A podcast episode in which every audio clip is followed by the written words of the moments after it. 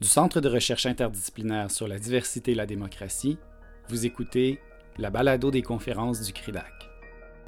Toujours dans notre série de podcasts découlant du colloque Démocratie contre démocratie, nous vous donnons l'occasion d'écouter Valentina Gadi, étudiante au doctorat du département de sociologie de l'Université de Montréal. Le titre de sa présentation, quand pourrons-nous parler des vraies affaires, démocratie participative et enjeux du pluralisme dans le quartier d'Outremont à Montréal, a été entendu le 24 janvier 2020 dans le cadre du panel Démocratie délibérative et la religion au quotidien. Le colloque était organisé par deux des membres du CRIDAC, Diadabi, professeur au département des sciences juridiques de l'Université du Québec à Montréal, et David Coussens, professeur à la faculté de droit de l'Université de Sherbrooke. Le colloque s'est tenu les 23 et 24 janvier 2020 à Montréal.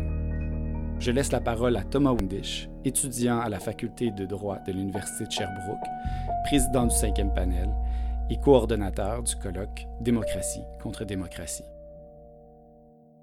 Toujours dans le euh, la gouvernance euh, à l'échelle locale. Valentina Gadi va nous parler de règlements municipaux dans le quartier d'Outremont. Valentina euh, est doctorante en sociologie de l'Université de Montréal,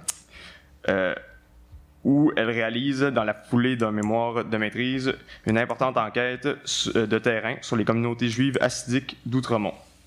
Dans cette thèse, elle explore les logiques de la construction identitaire des femmes juives assidiques à partir de leur vision et pratique de la maternité. Euh, elle s'intéresse à la place du citoyen et de la citoyenne croyant, croyante au sein des sociétés démocratiques. Je laisse la parole. Merci beaucoup Thomas. Euh, bonjour tout le monde. Euh, je commence par remercier les, organisatrices et les, organisateurs du, colloque. Euh, et pour paraphraser Claude, en, vous remerciant d'avoir une apprentie sociologue là aujourd'hui parmi des juristes. L'invitation à cette colloque, ça m'a donné l'occasion de réfléchir à l'usage des outils démocratiques pour contourner les droits religieux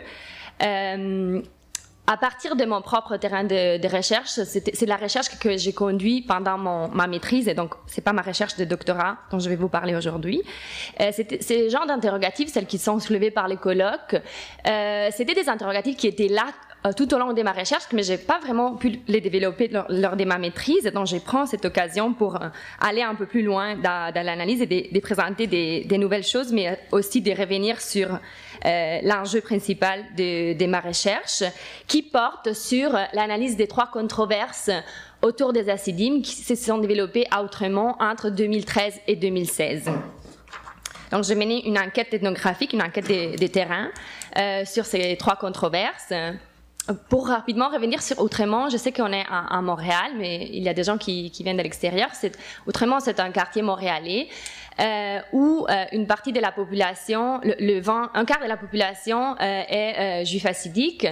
Euh, cette, la, cette population est on compte environ 6 000 juifs assidiques dans le quartier. Donc, en tant que tel, le chiffre n'est pas énorme, mais la concentration de la population au sein d'un quartier francophone si central et au sein d'une du partie spécifique du quartier et la visibilité euh, de, la, minorité assidique fait en sorte qu'il y a des enjeux euh, spécifiques qui, qui, en ressortent et que plusieurs controverses se sont enchaînées euh, au fil des années. Donc j'en parle, je parle de trois controverses, mais fait et ça fait depuis au moins 20 ans qu'il y a des, petites et grandes controverses qui surgissent dans l'espace public outre-montois, mais en même temps québécois. Donc je fais écho à la présentation de, des DIA, c'est-à-dire que c'est des enjeux micro, des enjeux extrêmement locaux et extrêmement, comme on verra, très pointus. Euh, c'est des règlements municipaux dont on parle, mais finalement, c'est des enjeux qui font la une des, des journaux nationaux, de la presse, du devoir, et dont tout le monde au Québec en parle. Donc, les questions auxquelles je vais essayer de répondre, que j'ai développées à partir de, la problématique du colloque, euh, c'est d'aller regarder qu'est-ce que fait la démocratie participative à la conversation publique sur les enjeux du pluralisme et de la religion. Et au final, aller voir quels sont les résultats du processus démocratique en termes de production des droits. Et pour paraphraser euh, la présentation de Laurie hier, c'est les droits de qui, produits par qui et pour qui. Donc, comment je vais essayer de faire ça C'est, euh, je vais présenter d'abord euh, les, trois controverses pour vous donner plus des contextes et des textures de, quoi on parle en fait. Et ensuite, je vais revenir sur les, pratiques démocratiques dont euh, j'ai pu être témoin euh, pour faire une analyse en, deux temps, euh, c'est-à-dire entre scène et coulisses. Je vais vous expliquer euh, mon, cadre analytique par la suite. Je vais commencer pour vous introduire les trois controverses qui sont en lien avec trois règlements municipaux.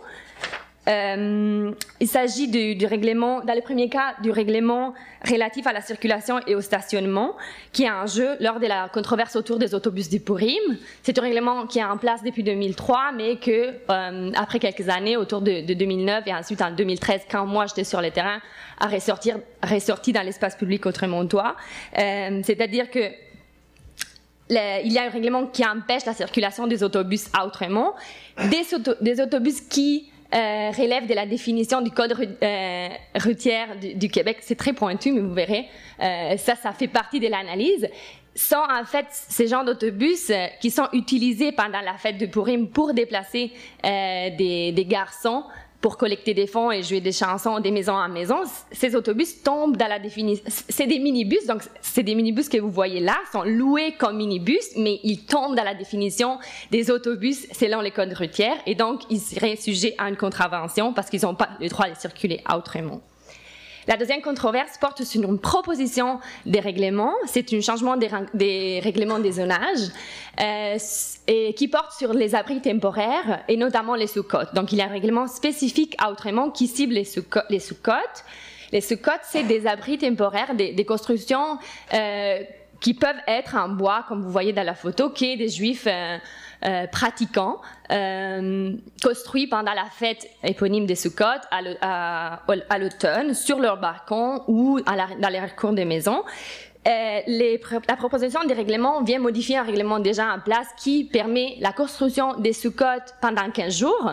Mais en fait, les règlements ne disent pas quand les 15 jours commencent. Donc, euh, les départements d'urbanisme demandent à l'arrondissement, au, conseil de modifier le, le règlement des zonages et en proposant la construction, euh, la mise en place des sous-côtes sept jours avant le début de la fête et sept jours après le début de la fête, qui dure huit jours.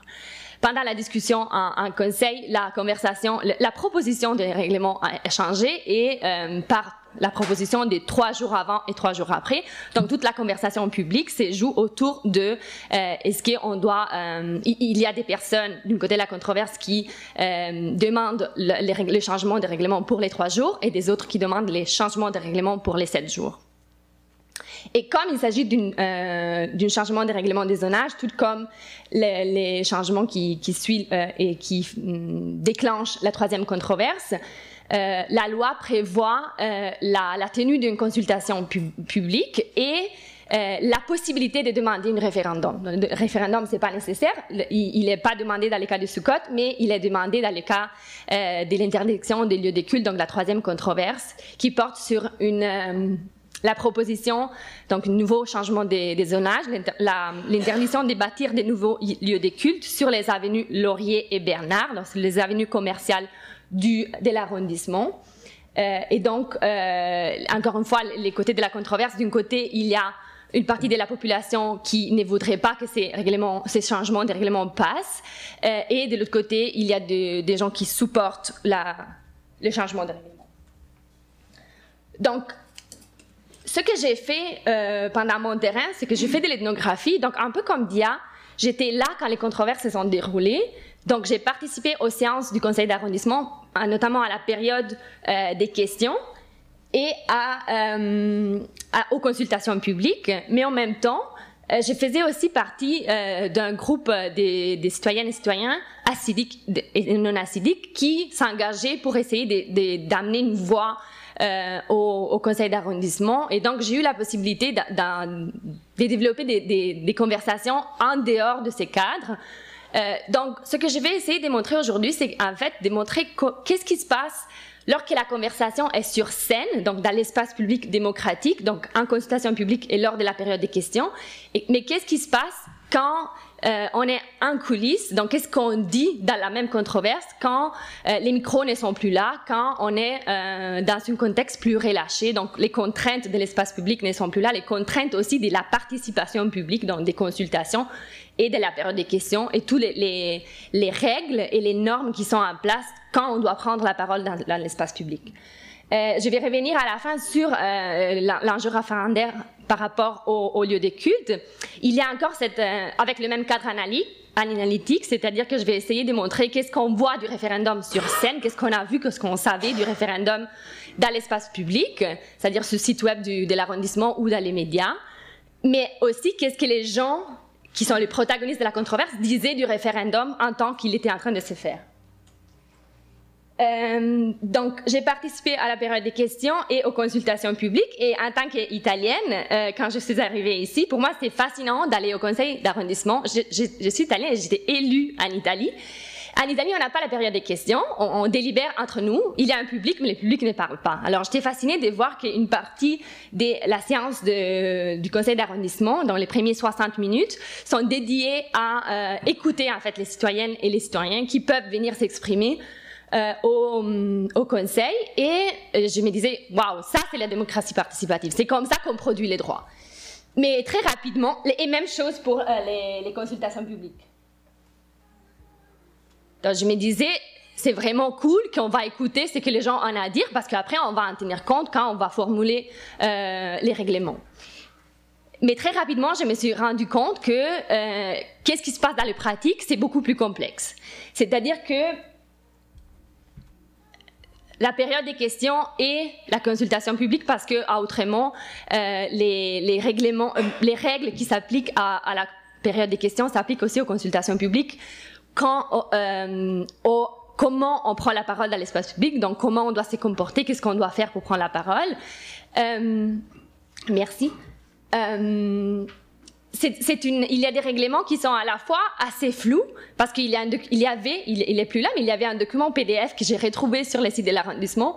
Là, j'ai pris des, des, des, screenshots du, des, prises d'écran du, du, document officiel. Donc, c'est un document blanc où il y a juste marqué période des questions de la séance du Conseil, procédure à suivre. Et donc, il, c'est deux pages.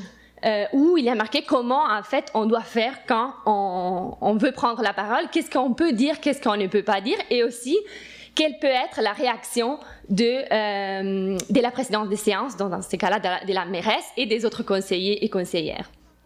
Donc c'est très cadré, c'est-à-dire que quand on pose une question, on a la possibilité de poser une question euh, qui a une, pré une préambule d'une minute.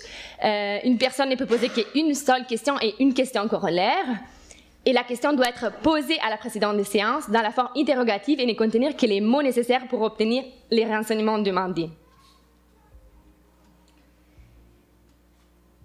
Il y a tout, euh, il y a des listes des choses qu'on peut dire et qu'on ne peut pas dire.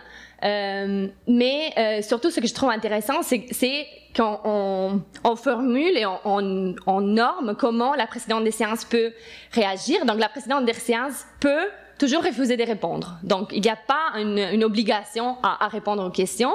Euh, et euh, il, elle, ne doit pas donner des motifs et ne peut euh, en, en façon faire l'objet des discussions au cours de la séance, la question qui a été posée. Donc la, présidente des séances, mais même les conseillers et les conseillères peuvent décider de ne pas répondre aux questions. Donc, qu'est-ce que cette, cadrage municipal fait à la controverse lorsqu'on parle, lorsque les citoyens, les citoyennes prennent la parole dans l'espace public? En fait, la conversation autour de, ce, de ces, s'inscrit et, et s'ancre dans cette cadrage municipal, c'est-à-dire que euh, lorsqu'on est sur scène, toutes les, questions, qui sont posées au conseil, au, conseil d'arrondissement et les commentaires qui sont faits en consultation publique s'alignent sur un cadre municipal qui fait que on ne parle que des règlements municipaux euh, on, s'exprime en disant j'aimerais qu'on applique ces règlements dans les cas de, des autobus de Purim ou qu'on ne l'applique pas. J'aimerais que euh, les règlements sur les sous-cotes soient votés pour les 7 jours ou pour les 3 jours. Donc il y a une logique binaire qui s'inscrit et qui limite forcément que ce qui peut être dit dans l'espace public. Dans les cas des synagogues, encore une fois, il y a la logique binaire. On, prend la parole et on dit toujours si on est pour ou contre les règlements. Et il y a aussi le cadrage euh, municipal s'élargit, c'est-à-dire qu'on prend appui sur d'autres règlements municipaux, d'autres arrondissements pour dire, pour, pour appuyer notre, notre euh, position. Tout cela fait en sorte que quand la, conversation est poussée plus loin, il y a un recadrage qui empêche en fait de parler d'autre chose, d'où le titre de ma présentation, de parler des vraies affaires. Donc, par exemple, je, je des, des, des, extraits de mon carnet ethnographique. Alors qu'un ancien membre du comité consultatif sur les relations intercommunautaires évoque l'harmonie, que l'harmonie et l'intégration se jouent à deux lors de la consultation publique sur les sous-cotes, des voix s'élèvent pour commenter qu'il est hors sujet. La mairesse l'interrompt affirmant que la soirée n'est pas organisée pour faire une analyse sociale et l'invite à s'exprimer, son avis, soit pour les sept jours, ou soit pour les trois. Même chose, euh, lors d'une consultation publique sur les lieux de culte, euh, il y a une, une homme, juif facidique, qui s'exprime, euh, il, il, pose la question sur, il demande euh, pourquoi, c'est quoi les, les, motivations qui ont poussé l'élaboration du, euh, du changement de règlement des zonages, et euh, il termine son, il, s'exprime contre le projet, et il termine son intervention avec un commentaire de plus large, euh, qui demande à où il demande à l'arrondissement de tenir en compte des événements qui se sont passés à Paris. Euh, C'était euh, l'attentat de, janvier 2015 à, Paris. Pour en fait prendre sa décision de, de manière éclairée. Et la réponse de la salle et de la mairesse, donc il y a est, intéressant, il y a des yeux qui, s'élèvent dans la salle, des personnes grommellent et agent de la tête, donc il y a un dissensus qui s'est fait dans la salle, qui se fait sentir. Euh, il y a un homme qui s'exprime à voix haute à, au fond de la salle, dont on l'entend, et la mairesse coupe court, ne répondit pas, et c'est une façon de répondre. Il n'y a pas de réaction, il y a juste un silence. Et plus tard dans la soirée, euh, elle, com elle, commente à un autre citoyen qui soulève le même enjeu que il n'est pas question de faire une autre convention Bouchard-Taylor autrement. Donc, toute conversation est coupée. Donc, qu'est-ce qui se passe en coulisses? Je vais passer rapidement sur ça parce que j'aimerais vraiment discuter des, enjeux référendaires. Mais dans, mon, mémoire, ça s'est décrit beaucoup euh, euh plus longuement. Ce qui se passe en coulisses, c'est un discours beaucoup plus euh, qui, qui, va euh, toucher des arguments qui n'ont pas de la place dans l'espace public. Ces arguments sont variés, sont nuancés, et toute cette nuance n'a pas de place dans l'espace public. Donc, il n'y a pas une position tranchée, ni de, ni de la part des acidimes, ni de la part des, non-acidimes, ni de la part de qui euh, on pourrait dire si, si c'est ces positions contre les acidimes, ou de la part de qui ces positions pour les acidimes. Les, les, les positions, ces nuances. Mais ce qui, moi, je trouve extrêmement intéressant, c'est qu'il y a un retour à la, à la dimension euh, vécue du quartier, à l'espace qu'on partage avec les autres. Et par exemple, il y a des personnes qui font référence à des, anecdotes qui ont vécu et qui donc vont dire, ben, ce qui se passe à autrement, effectivement, c'est de l'antisémitisme. Moi, je les entends, les mamans au parc, qui parlent des, mamans juifs acidiques ou des juifs acidiques en général, et qui dit qui euh, they are messy, euh, qui, qui les enfants euh, courent dans, dans tous les sens et qu'ils ne prennent pas soin d'eux. Et ça, pour moi, c'est de l'antisémitisme. Donc, ce qui se passe au Conseil, ce n'est que les reflets de ce qui se passe dans les rues et dans les parcs de notre arrondissement. Euh, de la part des, juifs assidiques, les, positions sont plus nuancées. Euh, c'est très rare de les entendre parler d'antisémitisme, sauf si on sent vraiment que les, les contextes sont très sécuritaires. Ils, ont peur, et c'est un enjeu qui a été soulevé, ils ont peur d'évoquer euh, les lions qui dorment. Donc, ils essaient toujours de nuancer la situation.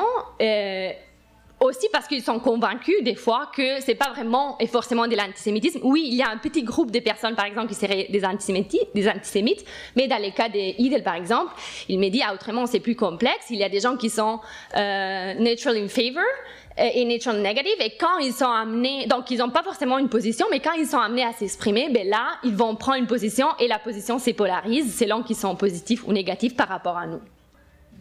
Euh, donc, rapidement ce qui se passe lors du référendum. Euh, ce qu'on sait du référendum, c'est qu'à un moment donné, dans les médias, on va lire qu'il y a un référendum autrement et on va circuler dans les quartiers des petits, euh, des petits pamphlets qui euh, invitent la population à voter pour ou voter contre. Ce qu'on sait, c'est que c'est aussi que euh, à la fin du, du référendum, euh, les projets des lois a, été approuvé parce que le, le, les personnes qui ont voté oui au référendum en étaient majoritaires. Euh, des, des 1561 votes contre 1202. Mais en fait, je ne vais pas rentrer dans tous les détails, mais ce qui est intéressant, c'est hyper intéressant de voir comment, en fait, on en est venu à demander les référendums. C'est-à-dire qu'encore une fois, je vous rappelle que c'est pas obligatoire d'avoir un référendum lorsqu'il y a un changement de des règlements des zonages, on peut le demander. Donc, comme je faisais partie de ce groupe dont je vous ai parlé, la discussion était là. Est-ce qu'on les, donc les assidim s'est demandé, est-ce qu'on va demander une, je généralise, c'était certains hommes de la communauté assidique qui sont appelés des askanim, c'est des hommes qui prennent en charge les enjeux plus politiques euh, et donc s'engagent dans l'espace public et qui travaillaient avec nous sur, sur ces questions, ils, discutaient est-ce que c'est pertinent euh, de demander un référendum? La réponse était non au niveau, encore une fois, de ce qui se passe dans l'arrondissement à tous les jours. Des gens me disaient je veux pas que mon voisin commence à me regarder de façon différente. Je veux pas que les gens soient obligés à se polariser parce que le vote, au final, et je reprends encore ce que tu disais, c'est pas sur la question en tant que telle, mais c'est sur nous. Si c'est oui, on veut des acidimes ou non, on les veut pas. Euh, donc, il y avait toute une réflexion par, rapport à ça. Et d'un point de vue théorique, les gens ne voulaient pas des, référendums, notamment les, les avec lesquels j'ai eu la possibilité de, de m'entretenir. Euh, C'était une décision vraiment de la dernière minute. Euh, il y aurait tout un tas de choses à dire par rapport à la conception du temps euh, de, ces populations-là et comment ils fonctionnent dans l'espace public par rapport à, une, processus et une procédure qui est imposée. Euh, mais au final, c'était un raison, une raison euh, purement euh, juridique. Si on voulait après contester les règlements en cours municipal, il fallait avoir démontré qu'on avait tout essayé lors du processus démocratique. Donc, on va demander les processus et les signatures pour du registre qui a été ouvert. Donc, les 367 signatures qui sont nécessaires ont été consignées à la, il y avait une journée le 8 septembre entre 9h et 19h. À 18h59, la dernière personne a, a déposé la, la, dernière signature. pour conclure, euh, dans mon mémoire, j'ai nomme ce qui se passe dans l'espace public au Trémontoir de la grammaire du Trémont, c'est-à-dire qu'il euh, y a une, euh, une grammaire qui s'articule euh, et qui fait en sorte que ce qui, les enjeux de la cohabitation se cristallisent autour des règlements municipaux. Donc, on ne parle pas vraiment de ce qui se passe dans la vie de tous les jours. Ça, on le laisse pour des conversations plus apartées. Dans l'espace public, ce qui a place d'être là, c'est les enjeux réglementaires, des enjeux extrêmement techniques. Donc, combien de roues a le bus qu'on va louer, euh, ou combien de jours on peut bâtir une souka. Euh, mais tout débat autour du, véritable vivre ensemble, donc de la cohabitation et de ce que ça veut dire au quotidien, ou tout débat autour de la religion est euh, évité. Donc il y a ce que j'appelle un évitement euh, de la religion. Et ce qui nous amène à nous poser d'autres questions, par, et qui des questions qui ont été soulevées par les participants, par les gens avec lesquels j'ai fait mon terrain de recherche. Donc, qu'est-ce que quelle est la texture de notre espace public, qu'est-ce qu'on peut dire et qu'est-ce qu'on ne peut pas dire lors d'un processus démocratique? Quel usage est fait du processus des outils démocratiques? C'est intéressant d'aller voir en fait que par exemple il n'y a aucune obligation d'utiliser euh, ce qui est dit en consultation publique lorsque euh, après on veut voter effectivement pour un une, une règlement um, et pour l'approuver ou pas. Et finalement, et je pense que ça serait le sujet de la discussion de cet après-midi, est-ce que la majorité peut, peut décider du droit de la minorité? C'était un questionnement qui était soulevé souvent par le, des assidim avec lesquels j'ai parlé. Ces processus participatifs, au-delà du droit, donc au-delà du fait que les règlements soient passés ou pas, laissent des traces et les traces sont au quotidien. Donc c'est intéressant d'aller explorer c'est quoi ces traces euh, dans la vie de tous les jours des personnes. Et au final, je vous quitte sur cette photo, c'est intéressant aussi d'explorer les refus des participations au processus démocratique de la partie des, certaines populations, des populations minoritaires. Je pense aussi aux peuples autochtones. Il y a toute une littérature sur les refus là-dessus. C'est-à-dire que lors de la deuxième consultation publique, de la fin de la deuxième consultation publique sur les lieux d'écoute, euh, des, les, les Askanim avaient décidé, euh, avaient décidé qu'en fait, c'était inutile de, de, perdre du temps et aller s'exprimer dans l'espace public quand tout ce qui était dit, parce que leur, il faut dire que leur participation a été massive, les salles étaient pleines et les gens se sont vraiment euh, mobilisés. euh, pour venir s'exprimer. Il y a eu deux consultations pour des questions euh, d'une erreur juridique, mais lors de la deuxième, il y a une femme qui a, juif qui a pris la parole et qui a expliqué pourquoi, en fait, les juifs allaient quitter la salle et euh, ne plus participer à ces processus consultatifs. Voilà.